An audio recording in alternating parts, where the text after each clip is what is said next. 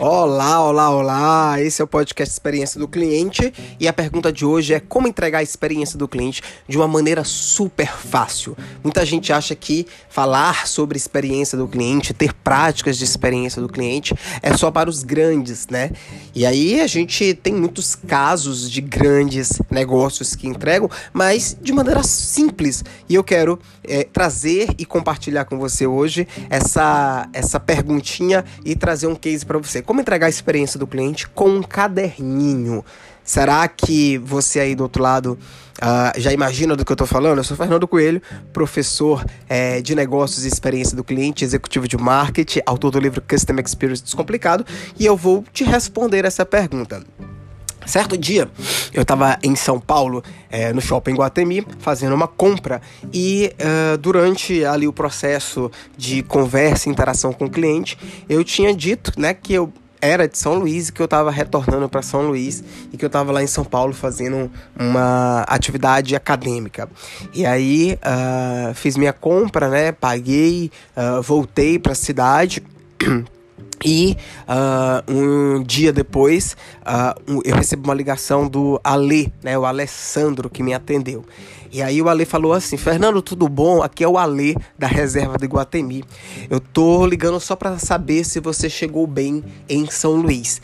Essa foi uma prática de CX, foi uma prática de experiência do cliente e que envolveu uma, um processo que é o caderninho da experiência reserva. Eu não sei se você sabe aí do outro lado, mas todos os vendedores da reserva eles são orientados a pegar um uma parte ali do processo de atendimento, uma fala do cliente que não tem a relação direta com o processo de compra e anotar no caderninho. Né? Uh, outro exemplo uh, que aconteceu foi um amigo meu que comprou uma camisa para dar de presente e ele falou para quem era a pessoa, falou qual era a ocasião e o atendente também anotou aquilo ali.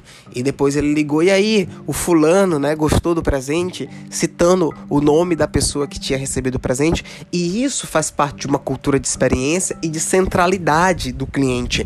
É, nesse momento, é, a reserva e o atendente da reserva, eles estão uh, praticando o que eu falo no meu livro, que é o modelo OET, de observar, entender, tratar e encantar.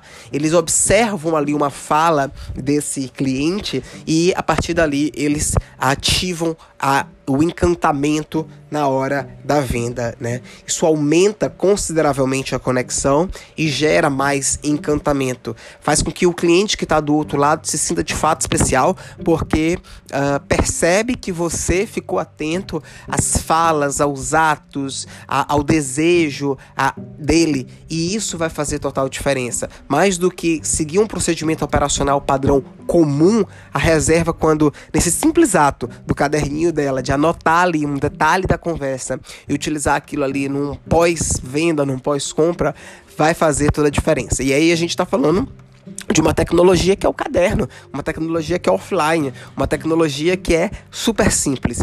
E eu trouxe esse exemplo de uma gigante, mas que qualquer pessoa, é, qualquer marca, em qualquer negócio pode fazer. E aí eu te deixo esse desafio aqui, você que está ouvindo o nosso podcast. Tenta fazer isso aí no seu negócio e depois me conta. Se você gostou desse podcast, dessa dica, compartilha aí com a sua rede e fica juntinho com a gente.